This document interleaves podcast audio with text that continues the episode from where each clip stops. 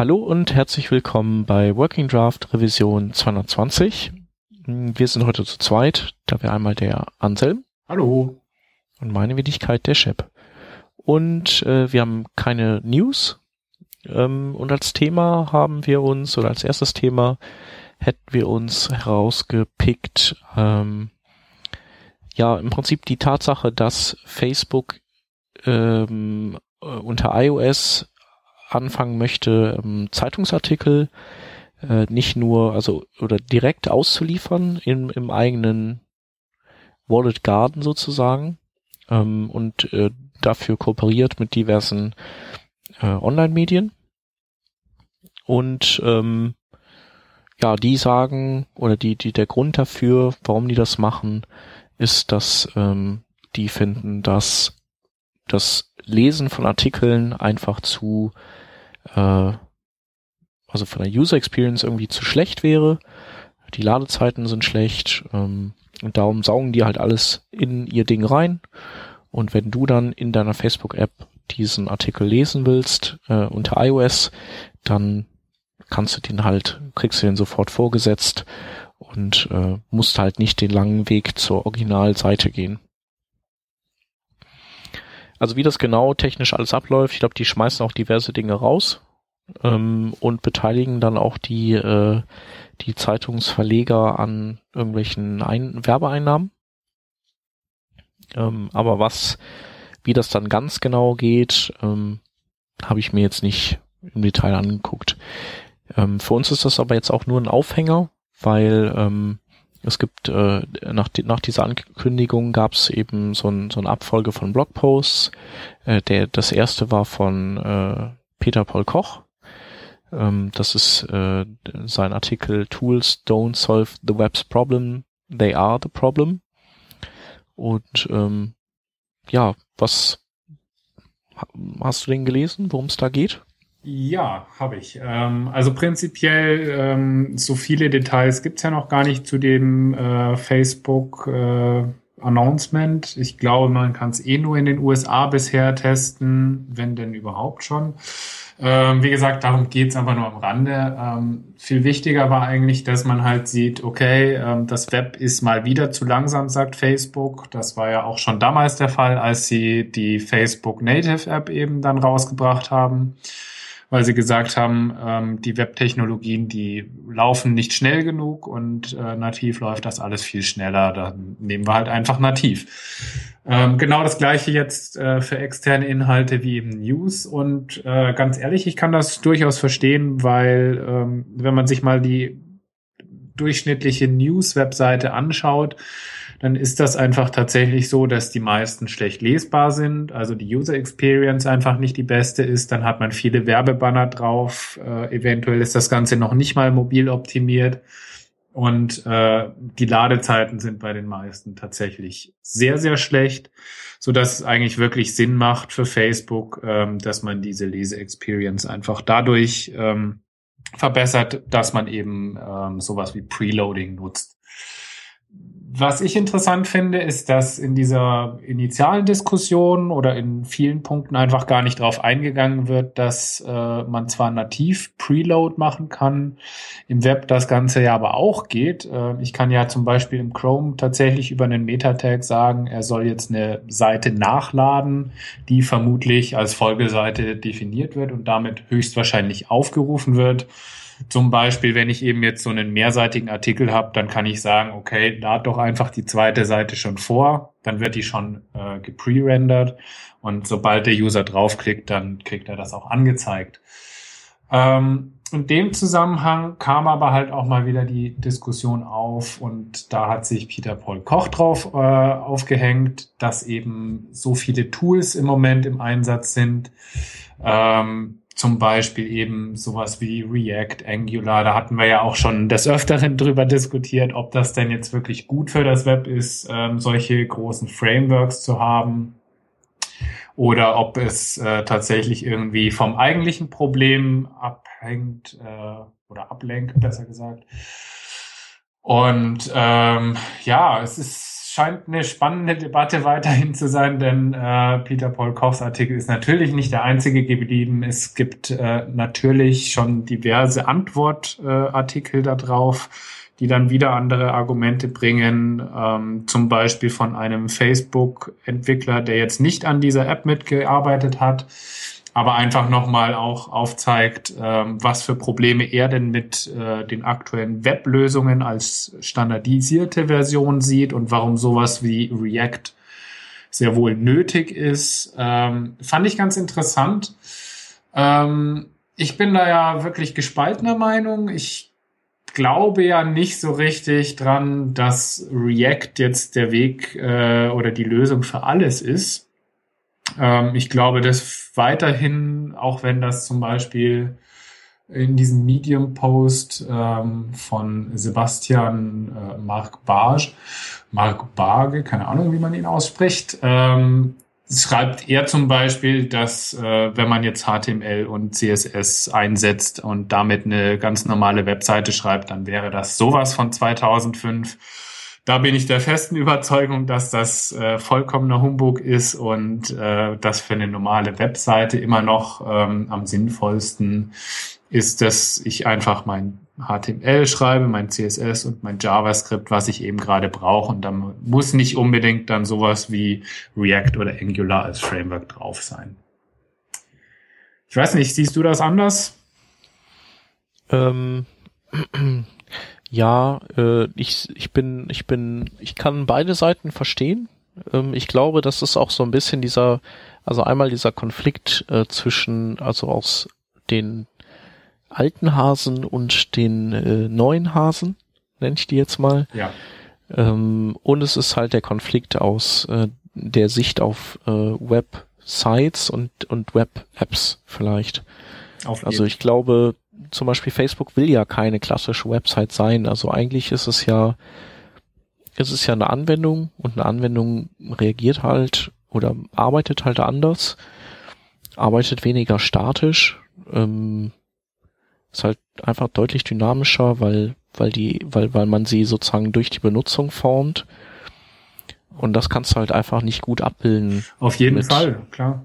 HTML und CSS. Und ähm, für die meisten Use Cases, denke ich, reicht das, was wir nativ haben. Aber es gibt halt so, ich sag mal, Visionen von einer Art, wie wir, von einer bestimmten Kategorie Anwendungen im Web, ähm, da reicht das dann halt vielleicht nicht. Und für die werden dann eben so, sag mal, Brückentechnologien entwickelt wie React, ich weiß auch, es muss ja gar nicht sein, dass React, dass, äh, dass es immer React geben wird. Genau. Die, so. die, die Frage ist ja eigentlich, ähm, sollte denn tatsächlich dieser Use Case ähm, nativ oder besser gesagt von der Webplattform als solches gelöst werden, so dass man eben React vielleicht gar nicht mehr brauchen wird? Oder ähm, macht das eigentlich überhaupt keinen Sinn? Also das war zumindest das, was ich mich äh, nach diesen beiden Artikeln eigentlich gefragt habe. Denn mhm. es wurde ja schon viel darüber geschrieben, ähm, also weniger über diese Frameworks an sich, sondern eigentlich auch viel darüber, dass eben die Webplattform immer noch zu wenig kann, auch wenn sie zwar mittlerweile irgendwelche komischen APIs unterstützt, aber halt immer noch viel zu langsam ist, keinen virtuellen DOM hat und all solche Sachen. Mhm. Also wieder so ein Argument, dass einfach die Webplattform zu wenig kann. Mhm. Ja, also ähm, ich also, also React ist ja so teilweise eben diese schnelle DOM und teilweise einfach auch wieder Konvention, also ähm, bietet eine gewisse Struktur, in, in der man sich ähm, die man sich also als Corsage überziehen kann, in, in der klare Regeln definiert sind, wie man irgendwas schreibt. Das ist ja auch ein, ein Wert an sich, so wie das bei äh, anderen JavaScript-Frameworks auch der Fall ist. Das heißt also, die, die ähm, verbrennen ähm, Bytes darauf, dass die irgendwelche Regeln in Code gießen und irgendwelche Dinge normalisieren. Mhm. Ähm, ich glaube, das finde ich grundsätzlich oder das ist einfach notwendig, wenn man ähm, wenn man irgendwas Größeres baut. Ich glaube, da kommt es halt einfach nicht drum rum.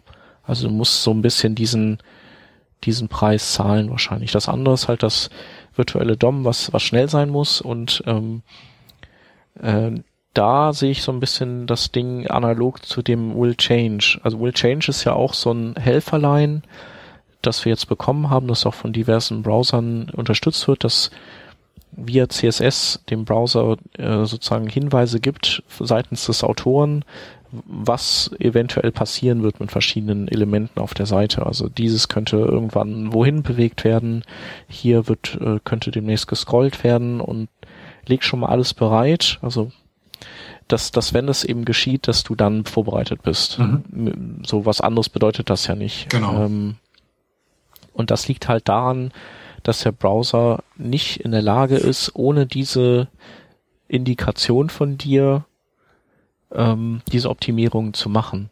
Weil er weiß ja nicht, was passiert. Er sieht, weiß das ja erst im Moment, wo es passiert. Und ja. ähm, klar optimieren die auch super viel im DOM, aber die wissen, also die ist es halt eben nicht so, dass du äh, das DOM verändern kannst und der Browser schafft das von sich aus zu erkennen, ach guck mal, die Änderungen gegenüber vorher sind ja eigentlich minimal. Ich bin jetzt clever, ich, ich ändere wirklich nur diese Dinge. Ich, äh, mhm. ich ich, ich ähm, arbeite das nicht einfach sklavisch alles ab, was ich jetzt gerade an Infos bekomme. Genau, aber dafür zum Beispiel gäbe es ja sowas wie Will Change. Das kann ich ja auch per JavaScript oder sollte ich sogar per JavaScript triggern. Mhm. Genau, aber ich meine jetzt so, äh, was React eben äh, mit seinem Virtual DOM leistet und da gibt's ja auch noch so ein, zwei andere Libraries, die das auch machen. Mhm. Ähm, die sollen ja auch nicht unerwähnt bleiben. Ähm, das ist halt einfach oder ist anscheinend einfach schwierig mhm. für den Browser, das, das eben ähm, hinzubekommen. Gut, jetzt ist dafür zum Beispiel ein äh, Vorschlag gewesen, dass man Libraries wie jQuery underscore und React oder alle möglichen Libraries einfach in den Browser packt und äh, der Browser die dann lokal rendern kann. Ja, ähm, äh, also auf jeden Fall äh, ein, ein guter Gedanke, auf den man eigentlich auch irgendwann kommen muss. Ähm, jetzt ist natürlich die Frage, warum wird das nicht gemacht? Ich, ich habe, es gibt da so ein ähm, Google Groups Thread, den ich irgendwann letztens aufgetan hatte dazu, aber da gab es jetzt auch keine, ähm, keinen von Seiten der Browserhersteller, der jetzt irgendwie gesagt hätte, äh, wir machen das äh, nicht, weil.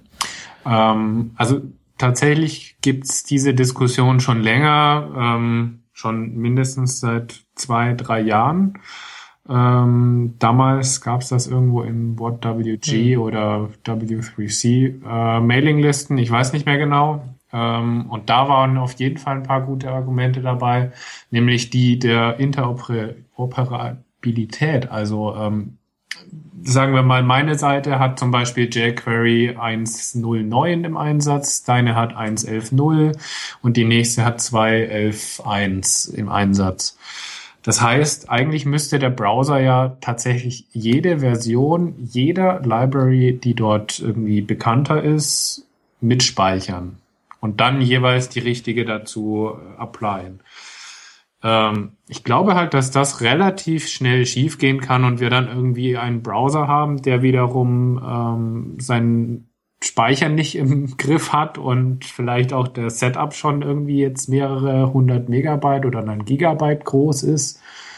Ähm, weil ja doch einfach eine Menge an Versionierung dann irgendwie zusammenkommt und auch dann ist natürlich die Frage, welche Library kommt rein, welche nicht.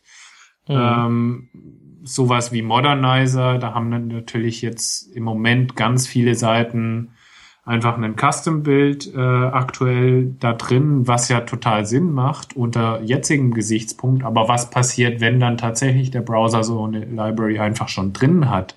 Würde man dann den kompletten Modernizer drauf anwenden auf jede Seite oder äh, würde man tatsächlich dann auch nur die Teile anwenden? Also ich glaube, dass das einfach hochkomplex wäre, dass man irgendwie rausfindet, wie man das Ganze mit diesen Versionierungen eben mhm. hinkriegt, ohne dass dann irgendwie der Memory oder die CPU auch einfach gleich wieder auf 200 Prozent geht, weil halt irgendwie gerade fünf Libraries auf der einen Seite im Einsatz sind.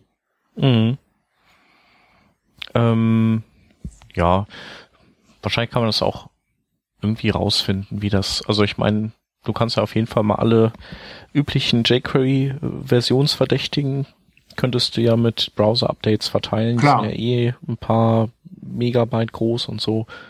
Aber auch dann Könnte man müsste machen. man halt irgendwie zum Beispiel einen Mechanismus entwickeln, der dann sagt, okay, es gibt jetzt irgendwo einen Critical Bug Fix, weil irgendwo ein Security Bug entdeckt wurde in der Library. Was passiert dann? Also ähm, nehmen wir einfach mal ähm, zum Ja, du Beispiel könntest halt sagen, der- Safari der- oder so. Ganz ehrlich, also da sind wir noch nicht so weit, dass es ein Evergreen Browser ist. Und Mhm. äh, was passiert dann? Kriegt man dann ein Jahr später die Updates in Safari für die Library äh, und bis dahin Mhm. Nee, nee, ist das- alles offen? Oder ähm, also ich könnte mir vorstellen, dass genau deshalb auch ganz viele Browser, wenn Aber das ist doch beim Mac doch kein Problem. Der hat doch gar keine Viren. Ähm, Ähm, nee, was ich sagen will, ist, ähm, du kannst, also, ähm, ich sag erstmal so, die einfach, also die, die Doof-Variante und dann sage ich noch was zu einer cooleren Version von dieser Idee. Ja. Also die Doof-Variante wäre ja, du guckst, ähm, du, du guckst so durch deinen Code durch und sagen wir mal so jetzt in Zeiten von HTTP 2 werden die einzelnen Libraries auch wieder einzeln eingebunden in deinem Quelltext. Mhm. Ne? Ähm, weil zusammengemanscht rafft der natürlich überhaupt nichts mehr. Ja. Und dann liest er eben, äh, okay, jQuery mit Versionsnummer und ähm, und dann würde er halt im internen Cache nachgucken, habe ich die oder habe ich die nicht. Wenn ich die hab, dann nehme ich die halt, nehme ich meine eigene, die ich irgendwie in, mitgeliefert bekommen habe beim letzten Update. Und wenn nicht, dann, dann lade ich die halt zu Ende runter und nehme die halt aus dem Web. So. Ne, könnt, könnt ihr ja machen. mhm. Ähm, die coole Variante davon ist, weil das ja irgendwie alles schwierig ist, wie machst du das so mit Regular Expressions oder lädst du halt den, den Beginn dieser Datei dann doch runter und liest dann im Kommentar oben die Versionsnummer aus. Ist ja alles Kacke. Mhm. Ähm, es gibt ja jetzt ganz neu, ähm, das wurde jetzt glaube ich auch ver, ver spezifiziert oder, oder quasi fin finalisiert, mm, dieses Integrity-Attribut, ähm, wo du so eine Art äh, Checksumme in, in mit also eine, eine schar verschlüsselte Checksumme von deiner von deinem JavaScript ähm, das packst du halt mit, also machst halt Script, Source und so und dann Integrity und dann dieser dieser Hash.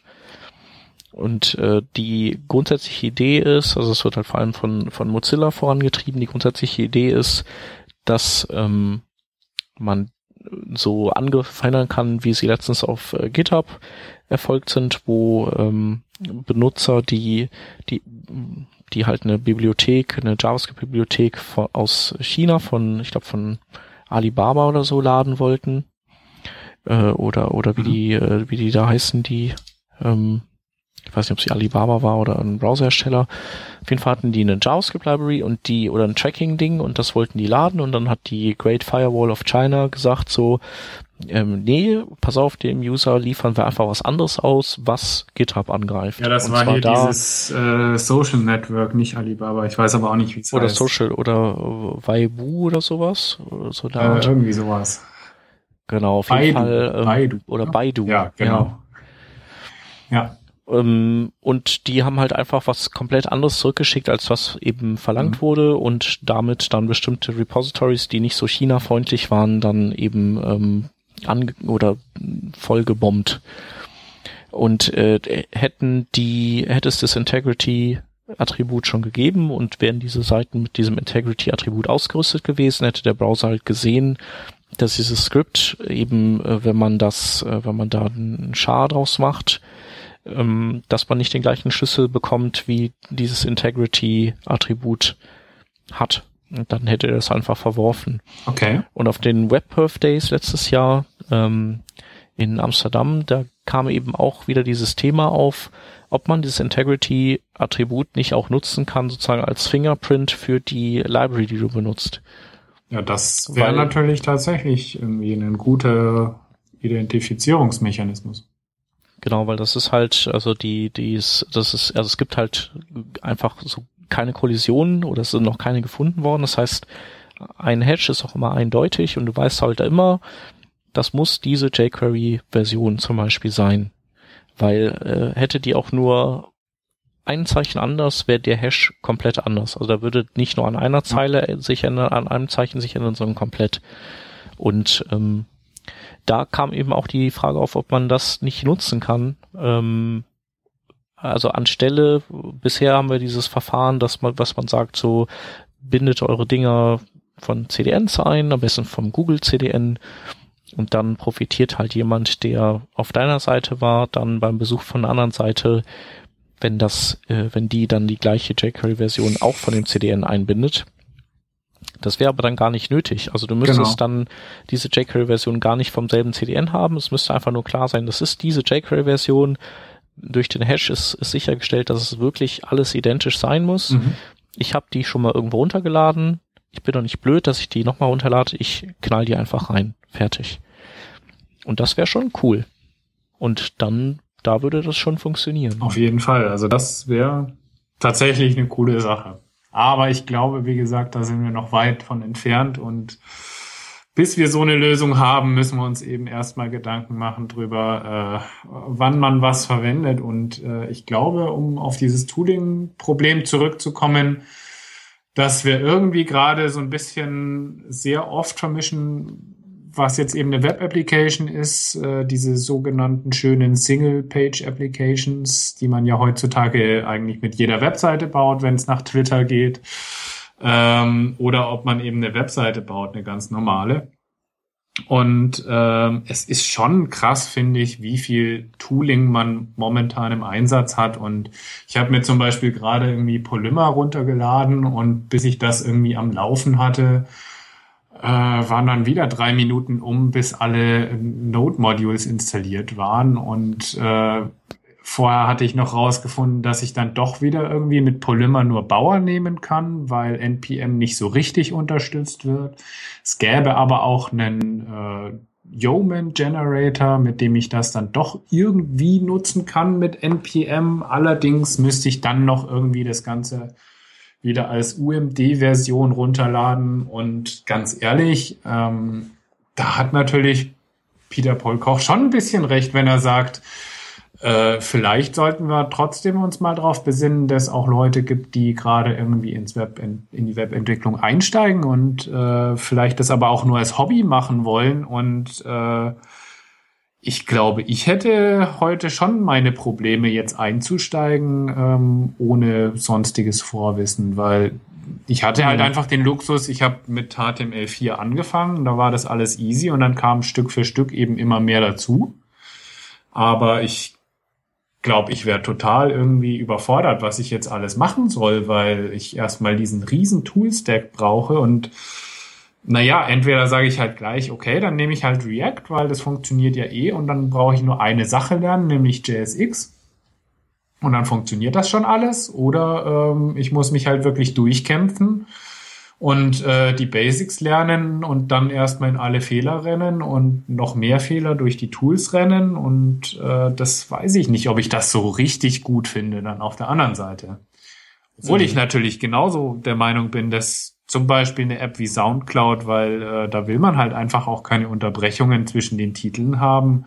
Oder Spotify zum Beispiel, das soll einfach laufen. Und da ist es halt einfach notwendig, dass man eine Web-App hat, die auch entsprechend mit einem JavaScript-Framework umgesetzt ist, was eben weder langsam ist, noch irgendwie Probleme mit dem DOM hat, was ja dort wirklich relevant ist. Mhm. Ja, ich glaube ähm, aber auch, dass äh, ja, also ich glaube tatsächlich, dass diese, das äh, PPKs-Post mit dem Tooling sich ausnahmsweise gar nicht so sehr eben bezieht auf das Tooling, was wir beim Entwickeln benutzen, sondern das, was wir dann durch die Leitung schicken. Ja, ich habe das auch äh, bewusst einfach nochmal ein bisschen so mit reingemischt. Okay. Ähm, und ja, da kommt es halt wirklich drauf an. Und ich bei den, jetzt sind, jetzt geht's ja um News-Sites und da ist auch wieder die Frage, liegt es an den, an dem Tooling bei den News-Sites oder liegt es einfach daran, dass die äh, erstmal grundsätzlich alles falsch machen, was Performance angeht und dann äh, liegt es vielleicht auch an der ganzen Marketingabteilung, die, die das, die vielleicht ein relativ gutes Frontend nimmt und das dann eben anreichert mit Tracking und Werbung und so und dass, dass die einfach, dass das einfach die, das Lesen von Online-Artikeln ähm, verlangsamt und auch eben dem den, den Spaß raubt. Also da gibt's ja, sagen wir mal, kann man in zwei Sektionen unterteilen. Eben die modernen News-Sites, wie jetzt zum Beispiel BBC oder The Guardian, die jetzt gerade irgendwie ein neues Webprojekt dieses Jahr beide bekommen haben. Also wirklich moderne Webseiten sind auf einem modernen Toolstack. Da liegt's wirklich nicht an den Tools. Ähm, das sind trotzdem relativ ähm, große Seiten. Also die haben ganz schnell äh, auch auf so einer Einstiegsseite mal ihre drei Megabyte zusammen.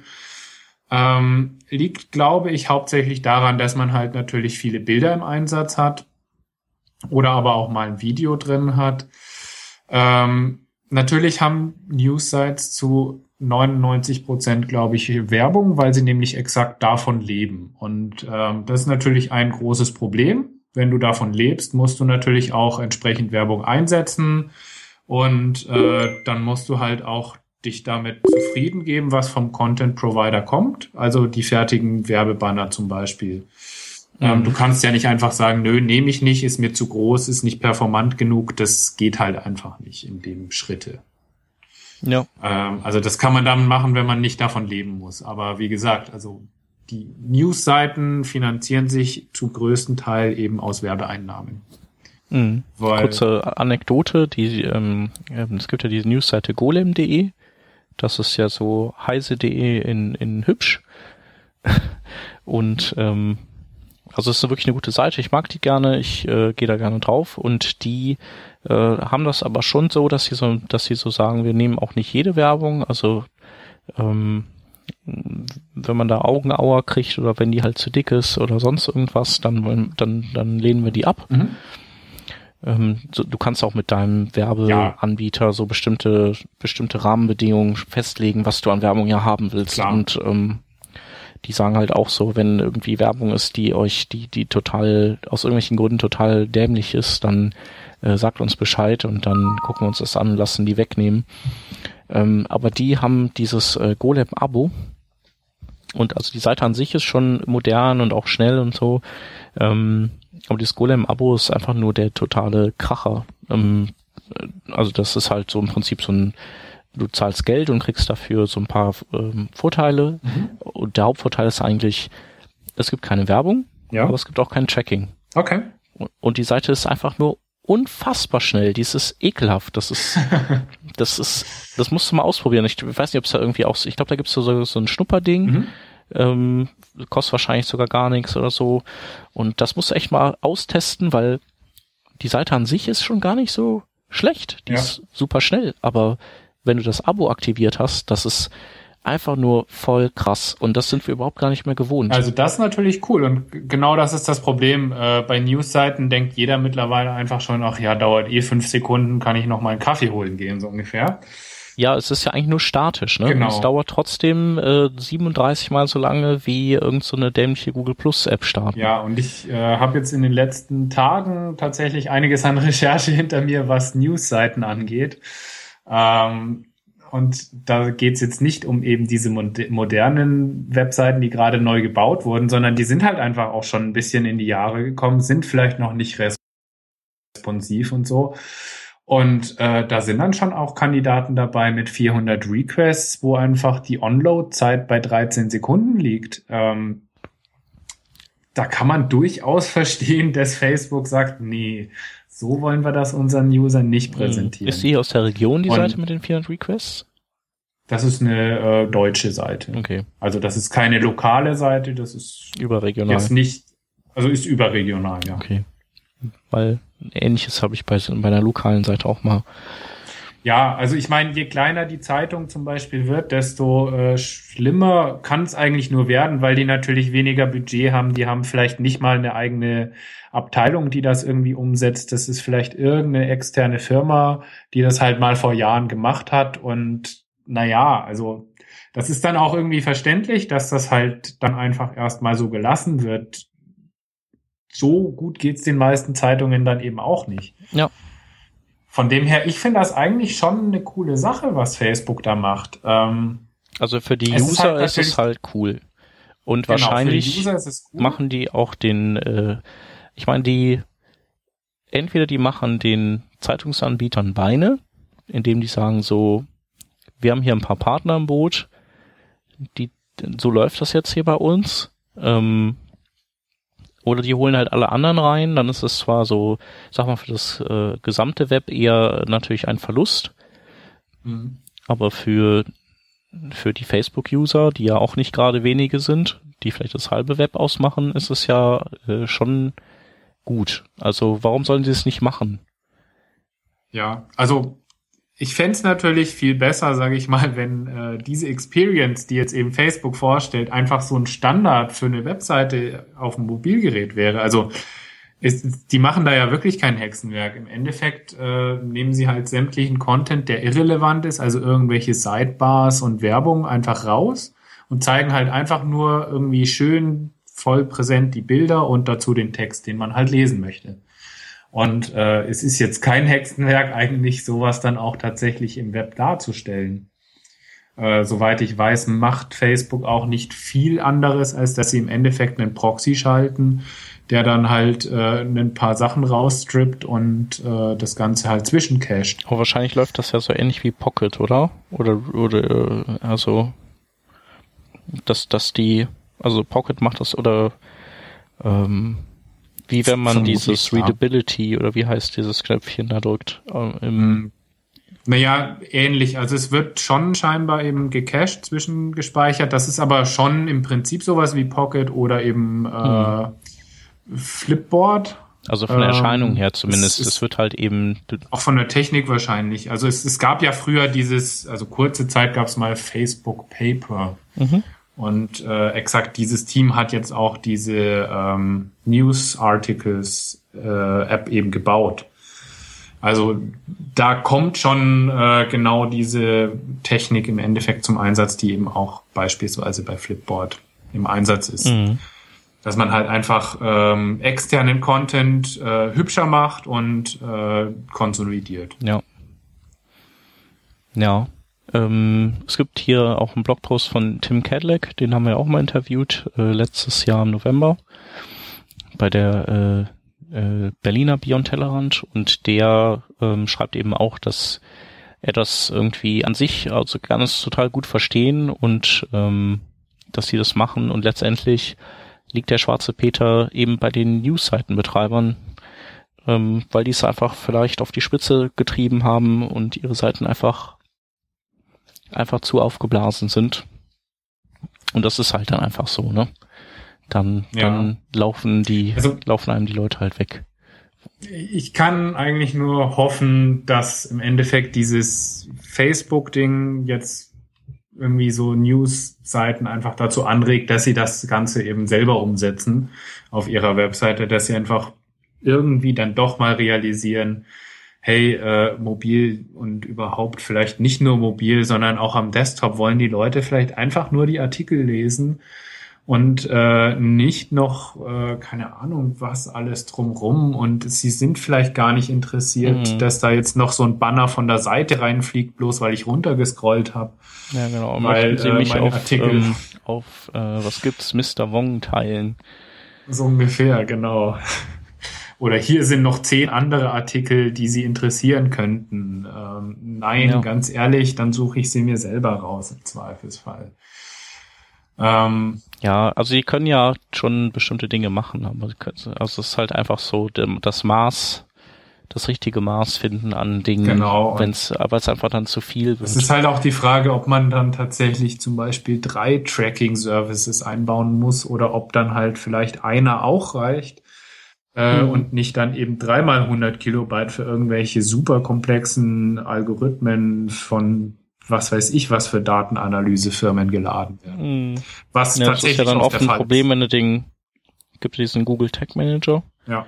Der ist ja im Prinzip so ein, äh, also das ist eigentlich ganz praktisch, weil du baust ihn ja ein und dann sagst du deiner ähm, Marketing, äh, Analyse, Abteilung, was weiß ich, sagst du, hier ist der Zugang zum Google Tag Manager und dann könnt ihr da alles reinknallen, was ihr möchtet, ob das Analytics ist oder Webtrack oder egal, es muss nichts Googleiges mhm. sein. Ähm, heißt aber natürlich auch, du, du gibst es aus, komplett aus der Hand. Genau. Und, und die, die Jungs können total äh, wild werden da und alles machen, was sie wollen. Und das ist halt, weil die sind sich ja keiner Schuld bewusst, aber die, die schießen dir halt die Seite ab, so quasi. Mhm. Ja, letztendlich, also ich meine, es gibt noch ein anderes Blogpost, was auch jetzt letztens rauskam, ähm, von der Filament Group. Da steht, das heißt, also von Scott Chale, more weight doesn't mean more weight. Also mehr Gewicht heißt nicht aus äh, zwangsläufig länger warten zu müssen. Ist halt auch einfach so, du, du kannst ja bestimmte Dinge machen, ähm, aber du musst es dann eben geschickt anstellen, so dass der Benutzer einfach nicht, dass der gefühlt immer noch eine schnelle Seite hat und, und dann packst halt äh, oder änderst du die Reihenfolge von Dingen oder du, du lazy loadest bestimmte Dinge nach, du, du cachst äh, gut. Also du, du, dir stehen ja viele Türen offen, ähm, wenn du es clever anstellst. Aber wenn du es halt nicht clever anstellst, dann darfst du es halt auch nicht übertreiben. Ja. Weil dann ist deine Seite irgendwann einfach nur nervig. Tja. Mhm. Können wir auch mal verlinken. ist ganz interessant. Der hatte, ein, der hat unter anderem so ein ähm, einen Wired-Artikel sich zur Brust genommen. Ist ja im Prinzip auch nichts anderes als so ein äh, eines dieser Online-Medien, Zeitungsmedien und äh, da die äh, die die Zeit zum Initial Paint reduziert von 12,5 auf äh, 3,9 Sekunden einfach nur durch durch eben umstaffieren, umsortieren von Dingen Dinge anders angehen und so. Ja, es können ja einfach so simple Sachen sein, wie dass eine Webfont einfach erst später geladen wird, asynchron. Und dass man dann natürlich halt irgendwie ähm, einen Fontwechsel hat mittendrin, aber immerhin kann ich einfach schon mal anfangen zu lesen. Und wenn ich das geschickt wähle, dann ist der Fontwechsel nicht mal so gravierend. Also da gibt's ja einfach super viele Möglichkeiten mittlerweile. Ja. Genau. Ja. Machen wir ja auf opendevicelab.com, haben wir das ja auch so gemacht. Genau. Okay, ja, ähm, vielleicht hast du ja Lust, dass wir in zum nächsten Thema noch springen. Genau. Ähm, dass du auch äh, vorgeschlagen hattest. Und zwar ähm, hattest du gesagt, wir könnten uns ja mal so ein bisschen austauschen äh, zum Thema SVG-Icon-System oder ja, im Prinzip ja, oder SVG, Icon, Packaging. Genau, also ähm, war ja irgendwie gerade letztes Jahr total in aller Munde so, ja, Icon-Fonts sind irgendwie schlecht und äh, es gibt ja jetzt viel tollere Sachen, nämlich SVG. Und ähm, jetzt fängt man. Warum sind denn Icon-Fonts schlecht nochmal? Ähm, naja, weil es halt eine Webfont ist, die man erstmal laden muss. Dann hat man irgendwie meistens Probleme mit der Accessibility, weil die meisten Fonts nicht gut gebaut sind und die Tools das alle nicht hergeben. Dann muss man das irgendwie mit diesem Baselining auf die Reihe kriegen, äh, wenn man diese Font selber baut. Und äh, all solche Sachen kamen halt da als Argumente ähm, auf die man natürlich gerne aufgesprungen ist, weil natürlich ganz, ganz viele Leute das einfach ähm, so propagiert haben, dass äh, Icon, äh, Icon-Fonts jetzt einfach nicht so gut sind und es ist zwar nett, dass man die hat und vielleicht auch so eine Interim-Lösung, aber es gibt eben was viel Besseres und SVG-Icons. Sobald das in den Browsern drin ist, sollten wir das unbedingt nutzen. Ähm, ich habe das jetzt in einigen Projekten im Einsatz und jedes Mal, wenn ich dann irgendwie zu komplexeren Aufgaben gekommen bin, als äh, irgendwie nur drei, vier Icons irgendwo einzubinden, äh, bin ich auch in immer, immer schlimmere Probleme gelaufen mit diesen SVG-Icons, so dass ich irgendwann mir dachte, hey, also mit Icon-Fonts war das alles verdammt einfach. Und äh, das. Sag mal, sag mal so ein Use Case. Also was, also äh, ich kenne kenn das auch, aber sag mal jetzt deinen konkreten Fall. Ja, also äh, an sich äh, arbeitet man ja zumindest aktuell einfach mit SVG Sprites in jedem Fall. Also egal welche dieser Techniken man anwendet, man hat immer ein Sprite und das muss natürlich erstmal erzeugt werden. Da gibt's natürlich viele Tools, die aber mehr oder minder fast alle dann irgendwo einen Punkt haben, wo man sich denkt, ja, ich hätte aber gerne ein PNG-Fallback oder ich hätte gerne eine andere Option oder ich möchte eigentlich dieses Tool jetzt mit äh, äh, dem Use-Tag zum Beispiel nutzen und irgendwas davon wird dann von einem Tool nicht unterstützt. Ähm, dann gibt's total tolle Tools wie das von Yoshi Kufal zum Beispiel. Ähm, das ist ein super Tool, kann eigentlich alles, äh, bin ich ganz ehrlich, da habe ich einfach immer meine Probleme, das richtig zu konfigurieren, weil es eben so viel kann, dass es schon wieder mhm. viel zu komplex ist, um das Ganze Stimmt. einzusetzen.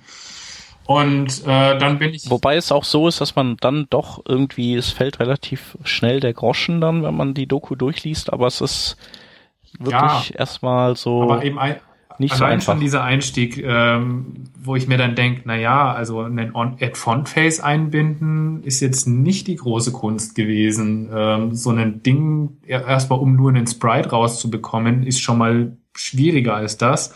Und dann habe ich nur einen Sprite und muss das erstmal noch einbinden. Ähm, die nächste Sache zum Beispiel war einfach, dass ich äh, ein Projekt habe und da wollten wir die Icons dann natürlich auf ein CDN auslagern. Macht ja Sinn. Man möchte das ja möglichst performant halten alles und klar, alle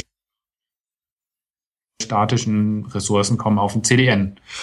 Äh, gleichzeitig wollten wir uns halt ähm, die Option offen halten, dass SVG, also die Icons ähm, zu, äh, also Farb zu kodieren durch CSS, also eben über die Fill oder die Stroke Property, kann ich das ja einfach in das äh, SVG mhm. reinleaken, sozusagen.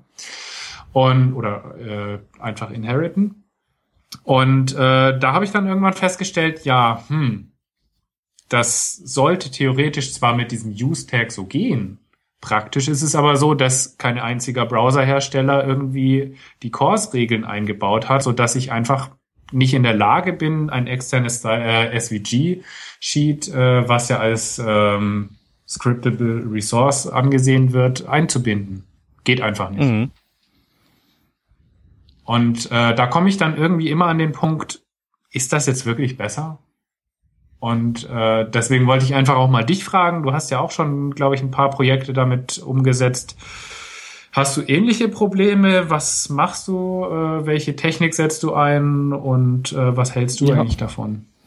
Ähm, also ich hab's, ich habe die Nummer mit dem CDN noch nicht ausprobiert bislang, ähm, weil ich bisher mich immer entschieden habe, dass äh, SVG ins HTML einzuhängen, also das Sprite Sheet.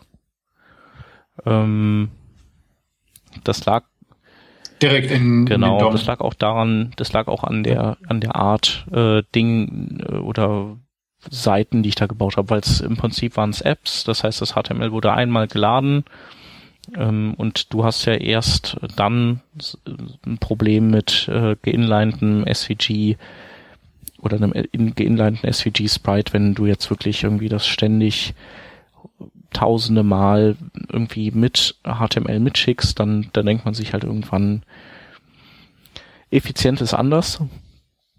Wäre sinnvoll, wenn man das äh, mhm. in eine separate Datei auslagert und ähm, die ist dann halt cachebar. Und es waren wahrscheinlich bei dir jetzt auch nicht so wahnsinnig viele Icons dabei, oder? Nö. Also was sind das? Vielleicht so genau. Ich meine, in Zeiten von Flat Design brauchst du sowieso nicht so viele mehr. Oder so viele Grafiken. Ah, sag das nicht. Ähm, aber ja, lass es mal zwei Dutzend also, gewesen sein.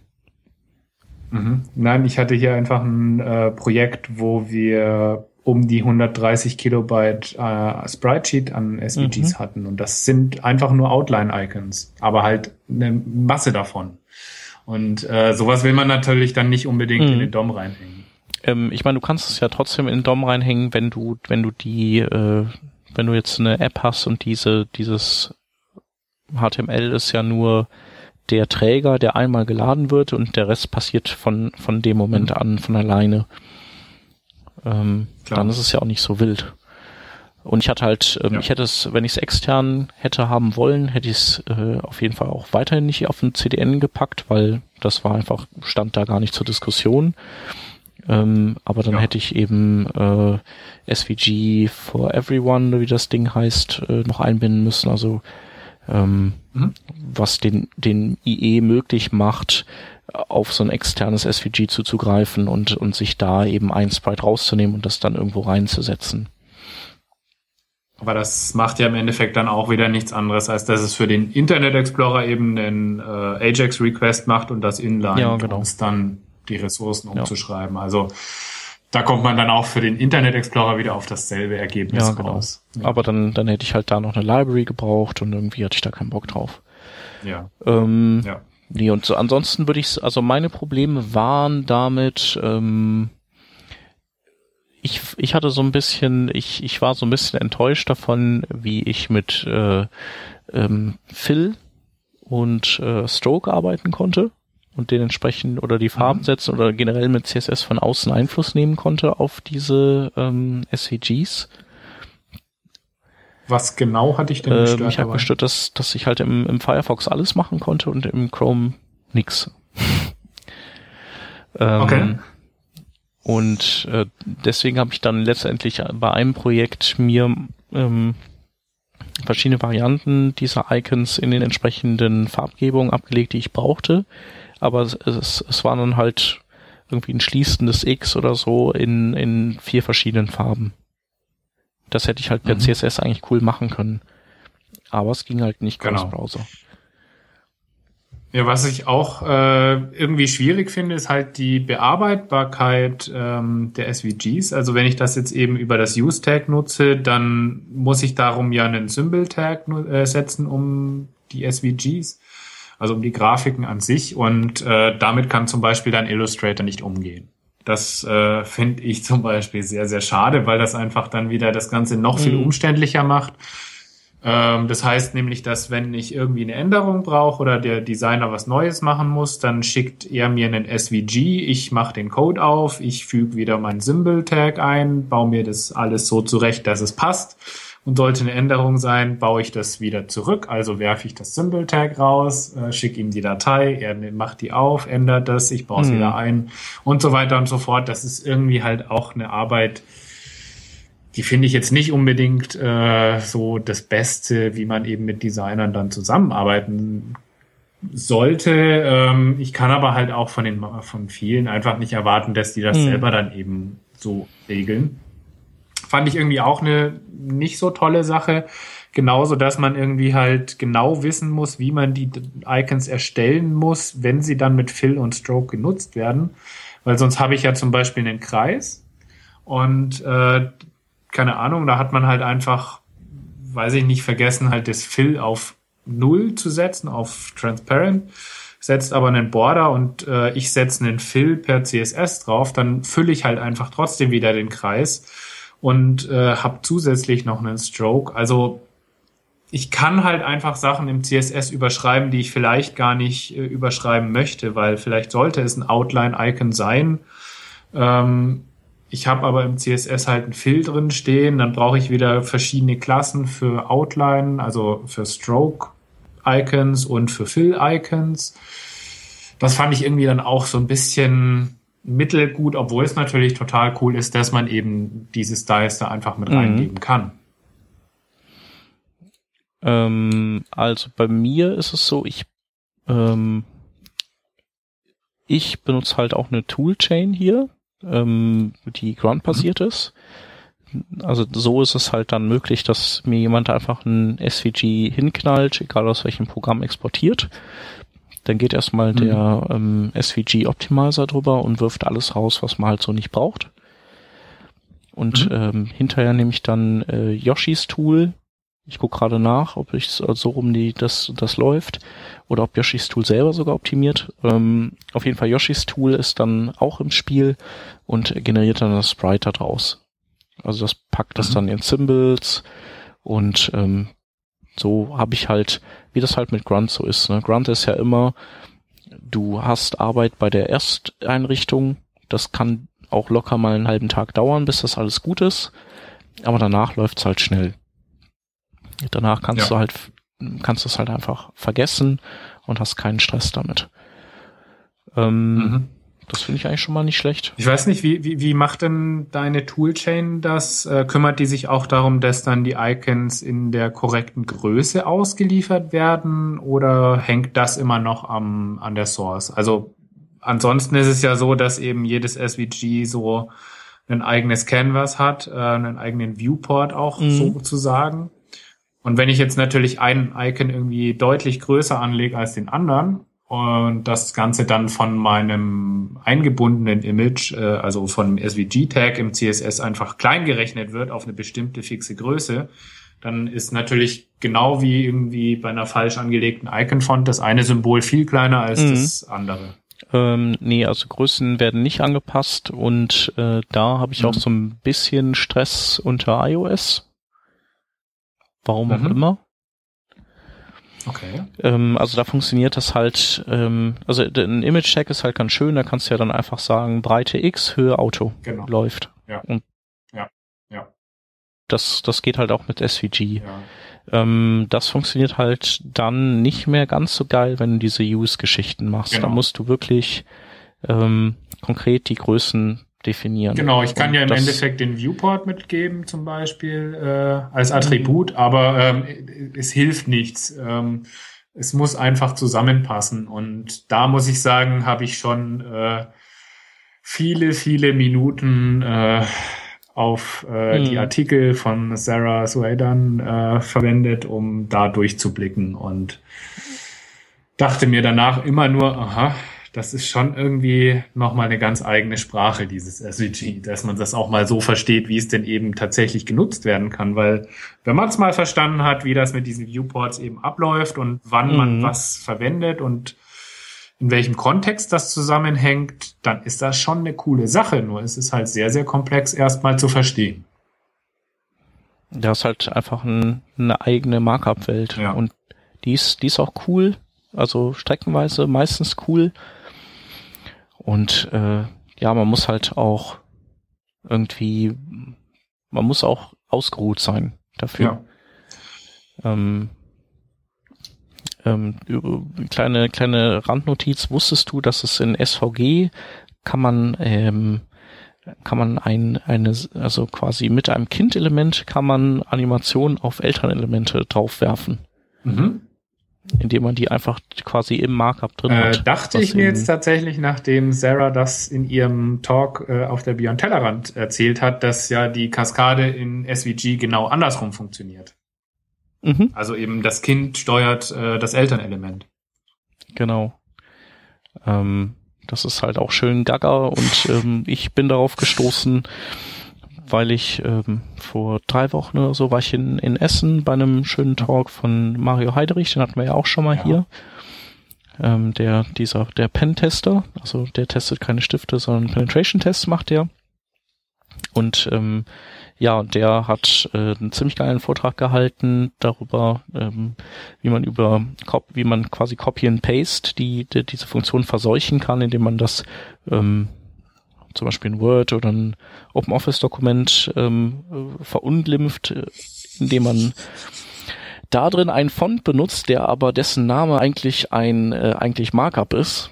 Und äh, wenn man dann eben die Sachen markiert, in diesem Word kopiert und irgendwo einfügt, dann hat man auf einmal SVG bei sich drin und mit dem SVG kann man dann eben zugreifen auf Elemente außerhalb. Sehr schön. Und zum Beispiel kann man auch eine Animation auf ein ähm, auf ein Href dann legen. Mhm. Ähm, also selbst das ist animierbar dann äh, via SVG und ähm, ein Href, das halt erstmal durch irgendwelche Browser-Scanner geht, die sagen, die halt auch gucken, ist das überhaupt okay, was der da reinpastet? Die sagen so, ja, alles gut, äh, kein Problem, aber die vergessen halt dann, dass dieses Href dann animiert wird zu einem anderen Href, das dann nicht mehr so okay ist.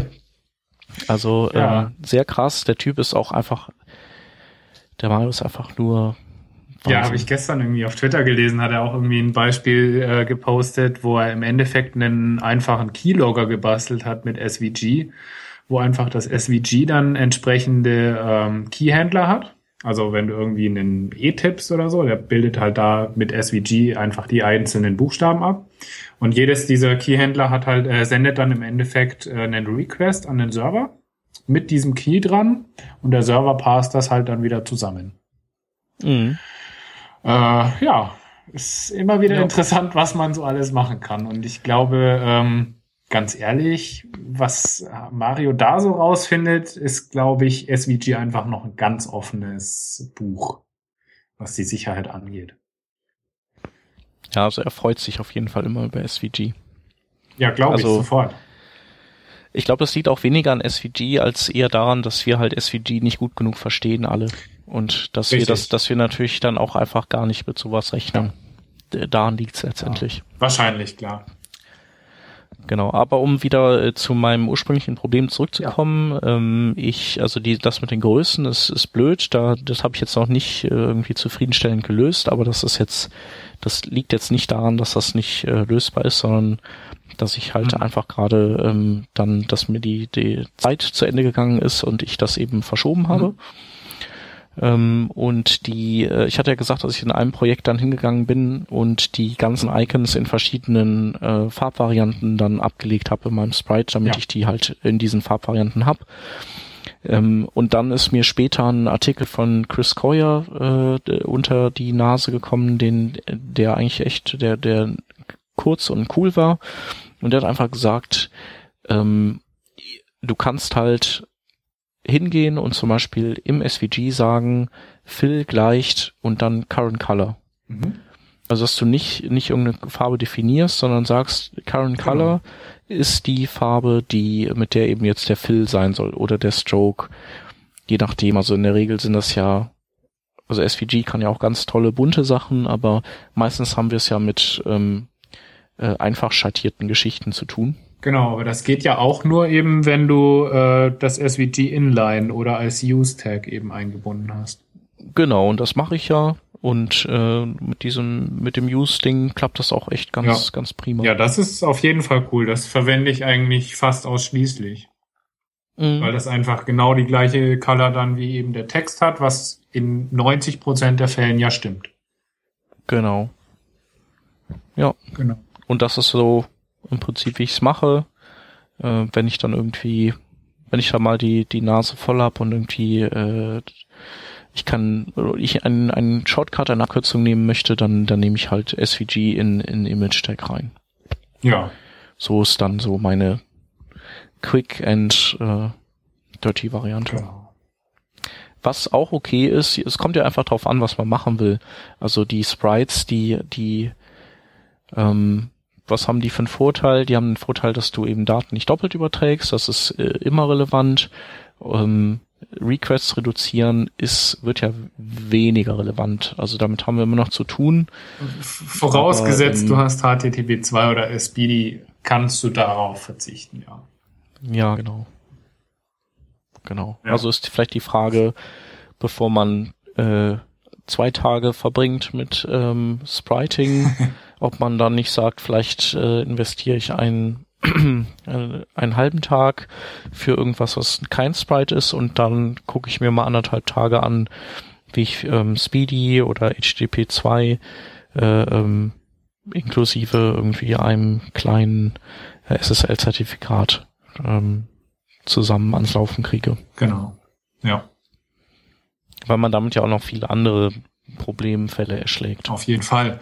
Ähm, ich habe auch für kleine Seiten, wenn ich jetzt irgendwie wirklich nur zwei, drei Icons hatte auf einer Seite, ähm, also auf der kompletten Seite, dann habe ich mir halt einfach dieses Sprite selber geschrieben und äh, dieses Use-Tag, das ist halt super schnell geschrieben im Endeffekt.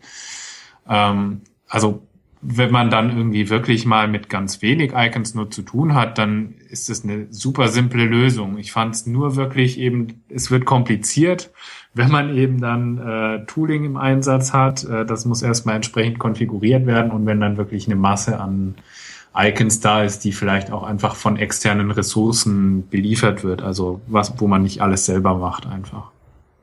Mhm. Ja. Genau. Ja, jo. cool. Haben wir doch. Wir können ja hier die, die Grunt-Tasks noch verlinken. Dieses äh, SVG Min benutze ich und dann SVG Sprite von genau. Yoshi. Genau. Cool, dann haben wir noch ein paar Links für euch. Genau, wir haben noch ein paar Links für euch und ähm, ja, die hauen wir raus. Ich überlege gerade, ich habe spontan die Idee, ähm, ich, ich äh, könnte noch äh, irgendwie eine so eine JetBrains äh, Lizenz, äh, glaube ich, einfach mal verlosen. Okay. Ja, mach doch, ähm, aber da brauchen wir eine Frage. Mache ich, da brauchen wir eine coole Frage. Ähm, sollen wir vielleicht mal fragen, wie unsere Hörer, wie, wie die so SVG einsetzen und was die da so für Probleme haben oder was sie vielleicht auch für äh, coole, coole Special Moves machen? Unbedingt.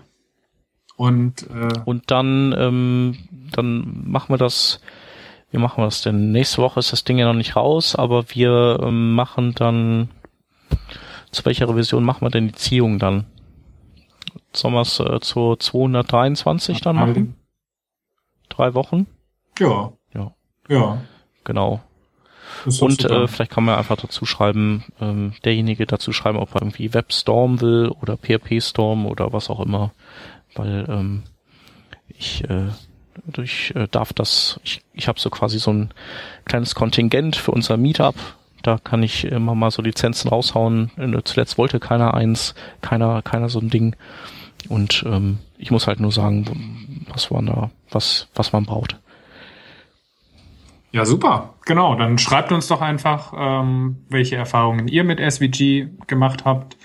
Und äh, ja, dann gewinnt einer von genau. euch. Ja, und dann machen wir jetzt die Links. So. Ähm, der erste genau. äh, ist ähm, ein von Peter ausgegrabener, den, den ich äh, verteidigt habe vor dem Rauswurf. Äh, und ähm, der heißt, äh, das ist eine, eine Bibliothek, die Lovefield heißt. Und letztendlich ähm, ist das ein Überbau über IndexDB, der IndexDB oder der, der SQL ähm, auf IndexDB ermöglicht ähm, rausgeworfen werden sollte diese Bibliothek nahezu, weil sie, ähm, ich glaube, wie, wie groß ist sie? War die 300k, ne? 300. k minifiziert. Ja. Also das ist schon ziemlich groß und fett und eklig. Ähm, also da wären wir wieder bei dem Problem, äh, das PPK geschildert hat. Aber es gibt ja ähm, auch durchaus Anwendungsfälle, wo man vielleicht irgendwie einen, eine, eine Chrome-App baut oder ähm, wo man ein Intranet baut und wo sowas vielleicht dann doch in Ordnung ist. Und ähm, ja, vielleicht gefällt es jemandem. Ja, dann noch äh, ein kleines Spaßprojekt äh, als letzten Link. Äh, irgendjemand ist auf die Idee gekommen, äh, man könnte ja Windows 95 im Browser laufen lassen. Und genau das hat er jetzt umgesetzt ähm, mit EM-Skripten und der DOS-Box. Ähm, tatsächlich läuft einfach ähm, Windows 95 auf dieser Seite in deinem Browser am besten äh, logischerweise in Firefox. Äh, das Ganze ist jetzt nicht unbedingt super performant, es läuft halt einfach im RAM. Äh, das Ganze ist auch relativ heftig, also man hat 47 Megabyte gzipped und 130 Megabyte uncompressed. Also der Download dauert ein bisschen, aber dafür kann man dann einfach mal äh, tatsächlich wieder Windows 95 so sich anschauen und äh, an damalige Zeiten sich erinnern. Auf jeden Fall eine coole Demo und zeigt halt irgendwie auch mal wieder, was äh, so alles möglich ist im Web mittlerweile. Ja. Ich habe übrigens damals ähm, bin ich hingegangen und äh, ich glaube im September, 25. September 95 kam das raus und ich bin mit meinem Kumpel hinten auf der 80er zum Computerhändler gefahren, hatte das vorbestellt und wollte es abholen. Ich war ganz traurig, dass es da noch nicht da war und ich glaube, das kam auf, ähm, wir hatten schon die Beta-Version, wir waren total die Fanboys. die kam auf ähm, ich glaube auf irgendwie 40 Disketten oder so gab's die oder 30 und äh, ja, wir haben es dann auf CD bestellt und das war so Porno. Das war so geil. 95 auf CD war aber auch schon ganz schön weit vorne dann. Mhm. Ja. Also ja, ja, ich hatte da, ich glaube, ich hatte ein Mitsumi Dreifach CD-Laufwerk. Das war schon ganz schön krass. Ja, ja, ist schon fast weggeflogen. ja, ich glaube, solche Betriebssystem-Aha-Erlebnisse habe ich irgendwie seitdem nicht mehr gehabt. vermutlich. Ja, Es war, da hatte man halt damals noch was in der Hand, ne? Ja, es war super. Ja. Das hat auch ewig in drei Tage gedauert, das zu installieren. Das hat man mal gerne gemacht. Ja. Ja, also, dann ähm, vielen Dank fürs Zuhören und wir hören uns dann einfach mal nächste Woche wieder. Genau. Bis dann. Tschüss. Tschüss.